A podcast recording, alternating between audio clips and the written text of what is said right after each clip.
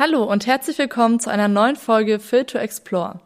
Mein Name ist Katharina Zerfers und heute wieder mit dabei ist meine Kollegin Uma Tholen. Hallo.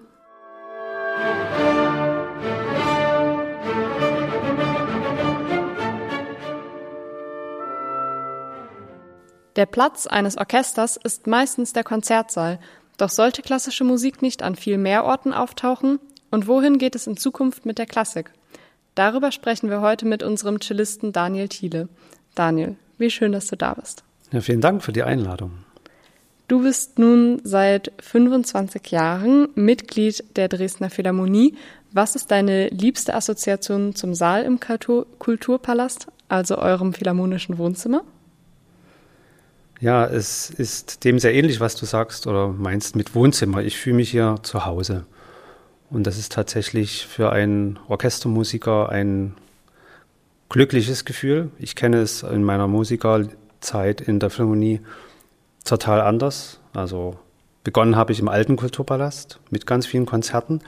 Ich habe schnell gelernt, dass wir da nur Gast sind, nicht zu Hause sind. Und ich habe ziemlich schnell auch gemerkt, dass man da jetzt nicht so zu Hause sein wollte, auch wenn wir dieses wahnsinnig treue Publikum haben. Denn es war für akustische Belange, für künstlerische Dinge einfach ungenügend. Das haben wir auf allen Gastspielen gemerkt. Und umso größer ist eben jetzt meine Dankbarkeit, dass wir dieses zu Hause haben. Schön. Starke Assoziation mit dem Wohnzimmer, finde ich. Also für so ein, so ein Orchester. Ähm, aber sehr schön, ja. Äh, wie Uma ja schon in der Einleitung erwähnt hat, soll es heute um Orte gehen. Darüber hast du jetzt ja auch gerade schon ähm, ein bisschen gesprochen. Deshalb dachten wir zum Einstieg an, ins Thema, ähm, dass wir ein kleines Spiel mit dir spielen. Unsere HörerInnen kennen das schon. Ich weiß nicht, ob es dir auch schon vielleicht aus der letzten Folge bekannt ist. Ähm, es handelt sich um ein Entweder-Oder-Fragespiel. Sprich, ich stelle dir im Folgenden gleich Fragen zu Lieblingsorten und du sagst ganz schnell und intuitiv, welche Antwortoption dir mehr zusagt. Bist du bereit? Ja, gerne, bin gespannt. Okay.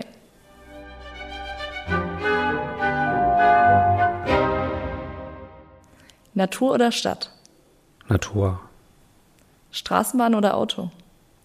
Straßenbahn. Vor dem Herd oder im Restaurant? Vor dem Herd. In der Garderobe oder im Stimmzimmer? Stimmzimmer. Und Solo- oder Tutti-Position? Da zögere ich. Tutti ist die richtige Antwort. Wieso? Das ist mein Beruf. Und ähm, in dem Beruf hadert man manchmal damit. Aber es ist eine tolle Aufgabe. Also die muss man auch lernen auszufüllen. Und deshalb dieses Hadern, weil manchmal so innerlich man gerne da vorne natürlich stehen würde, so oder so. ja, es fehlen halt diese Aufgaben, die dieses Adrenalin noch mal stärker befeuern, aber die kann man sich auch woanders suchen und das habe ich gelernt. Ja. Du hattest gerade schon die Tourneen erwähnt. Was ist denn der bisher spannendste Ort, den du entweder mit Orchester oder vielleicht auch allein bespielen durftest? Am Anfang ist jeder Ort spannend, der außerhalb ist, vor allen Dingen, wenn man aus Dresden kommt. So war meine Wahrnehmung kurz nach der Wende. Da war Dresden ja auch noch entsprechend grau. Ja, das könnt ihr euch vielleicht gar nicht vorstellen. Und da war es überall spannend. So im Nachhinein sind natürlich äh, ganz viele Weltklasse-Seele ein spannender Ort, aber ich fand das krasseste äh, unseren, äh, unser Gastspiel bei Silvester in Peking. Mhm ich weiß gar nicht, wie das jetzt heißt, dort, wo alle Großveranstaltungen politischer Art stattfinden. Und das war schon echt schräg und das bleibt schräg, so wie sich jetzt China nach wie vor darstellt. Und da bin ich total froh, dass ich dieses Erlebnis hatte und da auch eigene Bilder habe. Und vielleicht der ungewöhnlichste Ort, der vielleicht gar nicht mit klassischer Musik ähm, normalerweise verbunden ist? So viel ist mir da gar nicht untergekommen. Aber ein Ort, den ich gerne bespielt habe, war der alte Schlachthof. Das haben wir, da haben wir eine Konzertreihe gehabt. Und dort haben wir auch wirklich anderes Publikum aktivieren können und auch wirklich andere Programme äh, kreiert. Das war eine wirklich spannende Phase. Ansonsten war es natürlich auch irgendwie ein Erlebnis, diese Etappe zwischen dem Umbau und dem Einzug in den Kulturpalast äh, im Waldschlösschen, in den Kinosälen täglich zu arbeiten. In denen haben wir nicht konzertiert, aber dort haben wir täglich im Kino in dieser Kulisse, dieser Bemalung und dieser ansteigenden Ränge gearbeitet. Und das hatte schon irgendetwas von Theater. Das war wie großes Theater jeden Tag. Ich wollte noch mal ganz kurz darauf zurück. Und zwar erwähntest du ja gerade Peking und sagtest ja, dass das irgendwie so ein, so ein verrückter Ort war und es war irgendwie so aufregend dort zu spielen. Wie ist denn das, wenn ihr an so einem außergewöhnlichen Ort seid? Habt ihr da irgendwie Möglichkeit, euch das nochmal irgendwie anzuschauen? Wie wirkt sowas auf einen, so andere Seele des Publikums ist ja vielleicht auch nochmal was anderes. Also fühlt man sich dann selbst irgendwie als Orchester nochmal, hat man da nochmal einen anderen Teamgeist, weil man ist gemeinsam quasi neu in diesem Szenario? Ja, schon. Also wir haben allerdings dann immer irgendwelche Zeitschienen, die uns den Rahmen setzen. Ne? Es gibt dann immer festgelegte Einspielzeiten oder Bühnenproben oder mhm. Anspielproben, je nachdem, wie das organisatorisch ist. Das war dort konkret so, dass wir sehr viel Zeit dort hatten, aber es war nicht geheizt. Wir mussten die Lederjacken anlassen. Es war gerade Winter, war ja Silvester. Und die Backstage-Situation war völlig ungenügend. Also für so einen riesigen, protzigen Saal gab es Backstage gar keinen Raum, geschweige denn Toiletten. Es war alles sehr ungewöhnlich. Am Anfang kamen wir auf die Bühne, die war nicht eingerichtet, keiner hatte Pulte. Wir haben dann also uns eingespielt mit den Noten auf dem Fußboden oder im Geigenkasten. Manche haben im Knien gegeigt und die Noten auf den Stuhl gelegt und haben ja dort Stunden zugebracht, bis irgendetwas passierte. Eigentlich normalerweise geht man in einen Saal, in den man sich einspielen will, da ist alles aufgebaut und dann muss man nach einer Viertel oder halben Stunde wieder runter, weil das Publikum kommt. Also eigentlich der Stress genau umgekehrt. Dort hatten wir viel zu viel Zeit und wir konnten dann den Raum auch in seiner ungewöhnlichen Art, wie er da auch äh, funktional angelegt war, mental erfassen. Und ähm, das war halt in vielerlei Hinsicht wirklich ungewöhnlich spannend. Es gibt ja so viele ähm, Arten von so äh, Konzerthäusern. Ähm, aber dieses, dieses Konzept dahinter ist ja immer recht ähnlich. Also man hat quasi, das Orchester hat einen Ort, an dem es spielen kann. Ob das jetzt äh, ein fester Ort für ein festes Stadtorchester ist, wie das jetzt hier ist, ist jetzt nicht unbedingt immer gang und gäbe. Es gibt ja auch viele äh, Häuser, wo quasi die Orchester eher halt eben zu Besuch kommen.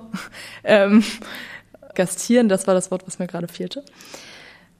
Äh, glaubst du denn dieses komplette Konzept, aber dass man überhaupt zu einem Orchester irgendwie hingeht, dass das Publikum dorthin geht, sich irgendwie schick macht und äh, dann sich dort ein, ein ja irgendwie ein Werk äh, anhört, äh, glaubst du, dass das wird es in 20 Jahren noch geben in dieser Form? Oder ist es vielleicht Zeit, dass Orchester viel also in ganz anderen Konzepten spielen, weil du sagtest ja gerade selber, du hast eigentlich noch gar nicht an so außergewöhnlichen Orten gespielt.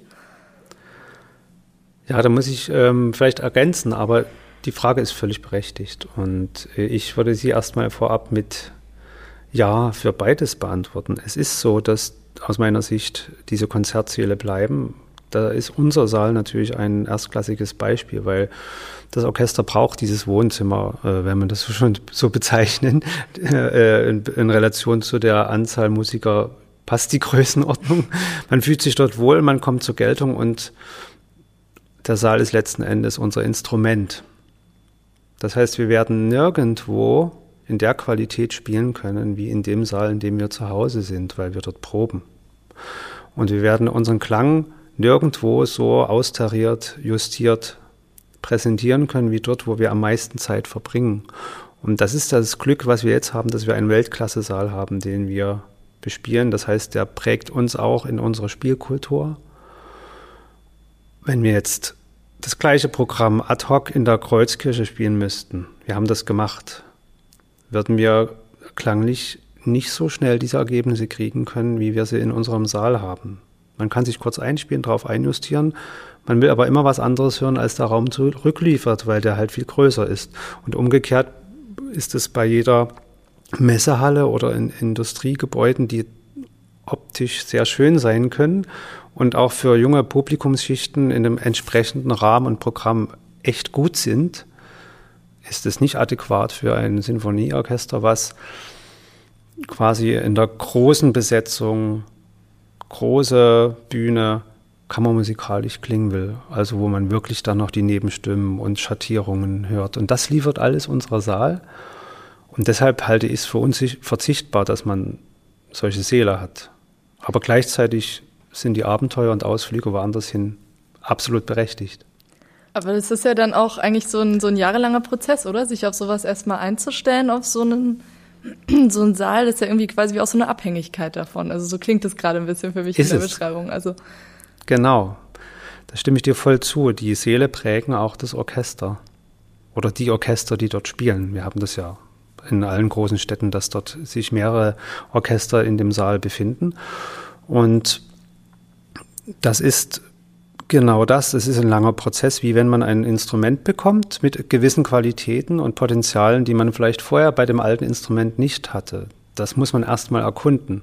Und das ist nicht getan, indem man mal ein, zwei Wochen mal richtig äh, reinlangt und übt, sondern da braucht man auch einen mentalen Lernprozess und auch vor allen Dingen Zeit, bestimmte Dinge zu probieren, die man eben nicht so schnell ausprobieren kann. Und deswegen kann ich jetzt sagen, nach meinem Ermessen sind wir jetzt in dem Saal bei uns angekommen. Das hat aber ein paar Jahre gebraucht, weil er ist so unglaublich schön differenzierbar, bespielbar, wie wir es äh, gar nicht kannten im Alltag.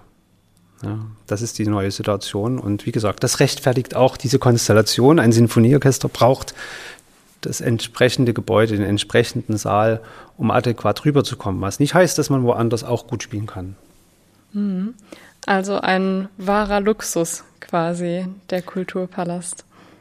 Zum einen ja, zum anderen auch essentiell notwendig, um ja zu rechtfertigen, dass man Sinfonieorchester spielt. Weil das ist ja diese Symbiose. Ja, das Orchester hat diesen Saal als Instrument. Und dann sind die Höchstleistungen wirklich möglich. Und was denkst du, was hat eben euer Instrument sozusagen, der Saal, äh, für einen Platz in der Stadt? Also nicht äh, als Ort fixiert gesehen, sondern eben im kulturellen Austausch, vielleicht auch allgemein gesellschaftlich oder politisch? Ja, das ist schon eine interessante Fragestellung. Da stehen wir natürlich in der bürgerlichen Mitte als bürgerliches Orchester mit unserer Tradition. Und der Saal ist das Zentrum räumlich. Da ist natürlich eine super Lage. Man muss sagen, da so im Zentrum von Dresden mit der Infrastruktur drumherum und der schönen Kulisse nach allen möglichen Seiten ist das ja perfekt. Das stimmt. Und äh, es zeigt sich ja auch, dass so viele Gastveranstaltungen stattfinden können, dass das das kulturelle Zentrum Dresdens ist, weil die Vielfalt auch nach wie vor stattfindet. Und wenn wir an die Zeit vor Corona denken, ähm, da war, waren jeden Tag Veranstaltungen, teilweise mehrfach. Also die kulturelle Dichte ist extrem möglich. Und gleichzeitig haben wir dieses Laufpublikum und die Publikumsbesucher. Das ist ja das, was man beim Kulturpalast in Dresden auch mitdenken sollte. Es hat eine breite Basis. Also Verankerung in der gesamten Bevölkerung.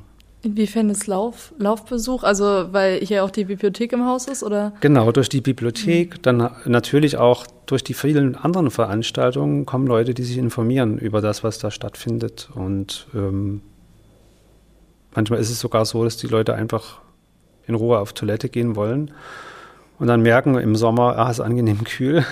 dann gucke ich mal drüben in der Palastecke noch vorbei oder so. Also das ist schon an dem Platz wirklich äh, ziemlich ideal. Ja, ich finde, es ist auch ein total schöner Ort der kulturellen Begegnung. Also dadurch, dass so viel in diesem Haus untergebracht ist und doch miteinander zusammenhängt. Ja. ja, sehr viele verschiedene Interessensgruppen. Also ob jetzt eben Architektur oder Literatur oder eben Musik ähm, oder auch einfach Essen. auch immer wichtig, finde ich. Äh, gerne. Und vor allem gibt's ja hier auch ähm, die Möglichkeit, sich irgendwie selbst verschieden einzubringen. Also man hat ja, kann ja einerseits irgendwie jetzt in die Bibliothek gehen, sein Buch lesen, aber man kann sich auch aktiv einbringen und die Möglichkeit versuchen wir ja auch zu bieten, beispielsweise eben durch diesen Bürgerchor. So wer davon von unseren HörerInnen vielleicht noch nicht gehört hat. Es gibt ganz cool die Möglichkeit, ähm, sich als singbegeisterter Mensch ähm, ja, dort anzumelden und äh, ab und zu zu Proben zu gehen. Und es ist eher so ein bisschen projektorientierter gedacht. Ähm, hat jetzt während Corona auch viel online stattgefunden. Genau, kann aber jeder freie Schnauze quasi hingehen und mitsingen. Das ist eine ganz schöne, schöne Gelegenheit, auch anderen Menschen zu begegnen. Das ist das Neue auch für mich ähm, als Musiker in dem Kulturpalast, dass das jetzt so viel offener ist als früher und wirklich ein täglicher Anlaufpunkt ist für alle möglichen Dinge. Und das unterstützt natürlich auch unsere Gedanken, ähm, der unser, ja, unsere Daseinsberechtigung eigentlich im Wesentlichen als Orchester der Stadt beschreibt, dass wir dieses Bürgerorchester sind. Gegründet von Bürgern für Bürger. Muss so ein Orchester deine Daseinsberechtigung haben? Ja, es braucht so eine äh, Initialzündung oder eine Situation, die dazu führt, dass das sich bildet. In, in, weil das ist ja ein, ein großer Luxus, dass ein Orchester von irgendwem finanziert wird letzten Endes. Und das war über die Jahrhunderte natürlich nur der reiche Hochadel, der sich das leisten konnte und für den das letzten Endes auch zum Standing gehörte. Man hat ja da auch konkurriert mit den anderen Höfen europaweit, weltweit. Und ähm, das setzt sich dann eben ab. Dem Moment, wo das Bürgertum sagte, okay, wir machen das selbst, wir wollen unsere eigenen Musiker, wir wollen die eigenen Programme, wir wollen uns loslösen von dem etwas zopfigen, hö höfigen äh, Gepflogenheiten, Auswahlverfahren und so weiter. Wir leisten uns das. Und ähm, das war halt ähm, 1870 am 29. November und auch in Zusammenhang mit der Eröffnung des Gewerbehauses, was der damalige Konzerthausbau äh, war. Und ja, so ist es jetzt mit dem neuen Saal letzten Endes genauso ein Statement von der Politik und von der Stadt und von den Wählern, dass man sagt, wir wollen das, wir wollen diese Klasse und wir leisten uns das auch, weil das halt auch genutzt wird. Und das sehen wir ja zum Glück auch immer wieder, dass es genutzt wird, dass Publikum kommt, dass die Seele voll sind. Du hast gerade gesellschaftlichen Wandel ja quasi erwähnt. Wenn du bestimmen könntest, gäbe es etwas, ähm, das vielleicht morgen in der Konzertwelt, wenn du jetzt so abrupt bestimmen könntest, anders wäre? Oder gibt es irgendwie ein Ziel, eine Richtung, dass du, die du erstrebenswert findest, in die sich das Orchester entwickeln sollte, könnte? Schwer zu sagen. Wir sind eigentlich immer auf dem Weg und wir haben, solange ich denken kann, den Wunsch, das Publikum zu verjüngen. Und ich weiß immer nicht, ob das wirklich machbar ist oder inwieweit das machbar ist. Und wir stoßen jetzt in viele Lücken, die die Bildung vernachlässigt. Da sind wir sehr aktiv und das verbindet uns natürlich mit der Hoffnung, dass wir diese jungen Leute später mal wieder bekommen als Publikum. Wir wissen noch nicht wann und in welchem Alter. Und im Moment kann ich da jetzt nur sagen, das wäre mein Wunsch, im Saal auch in mehr junge Gesichter schauen zu können, aber gleichzeitig sehen wir, wie voll der Saal sich so füllt und dass also unser Publikum, egal wie alt es ist, einfach treu bleibt. Und das ist natürlich auch ein schöner Gedanke. Also alle Vorhersagen, dass uns das Publikum so in Anführungsstrichen ausstirbt, haben sich nicht bewahrheitet. Warum soll man dann eigentlich immer mit Angst rumlaufen? Und äh, in Bezug auf, auf, Orchester kann man äh, das Rad eigentlich nicht neu erfinden. Das ist halt Orchester. Ja, wobei ich fand das ja ganz interessant. Ähm, wir hatten hier vor ein paar Wochen ähm, Lea Villeneuve zu Gast. Ähm, Sie ist ja nochmal in einer bisschen anderen Position als du, weil sie ähm, bei uns eben Akademistin ist, also quasi noch, also schon sehr weit gekommen ist, aber trotzdem ja irgendwie noch am Anfang ihrer, ihrer Karriere als Musikerin steht.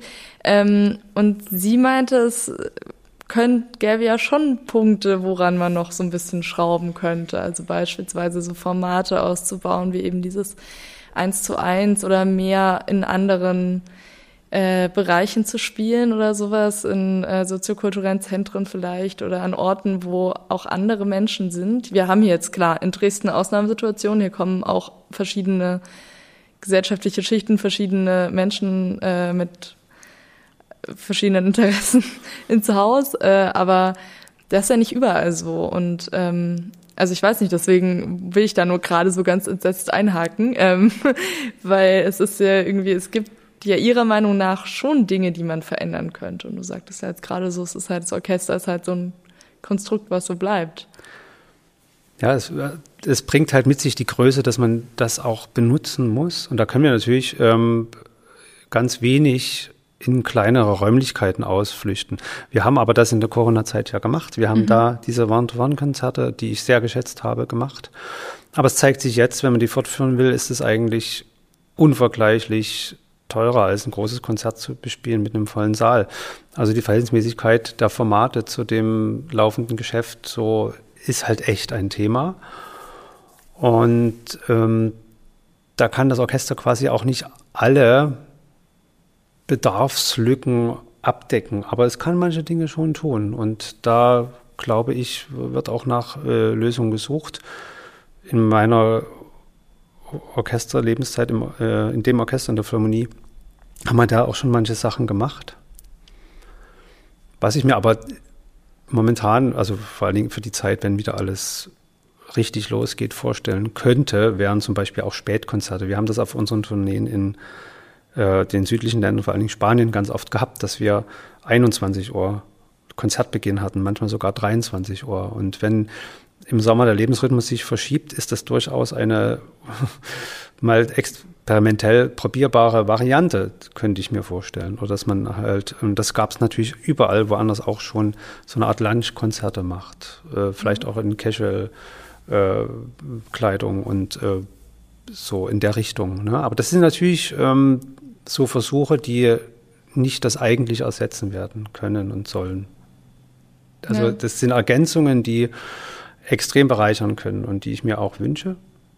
Aber meine Aussage, dass Orchester Orchester bleibt, wird das trotzdem bestätigen, die Ausnahme bestätigen die Regel. Also unsere, unsere Kernkompetenz sind natürlich diese groß besetzten Stücke oder eben Konzertprogramme, wo man auch wechselt in der Besetzungsgröße, aber dass man eben auch seine Trümpfe ausfährt.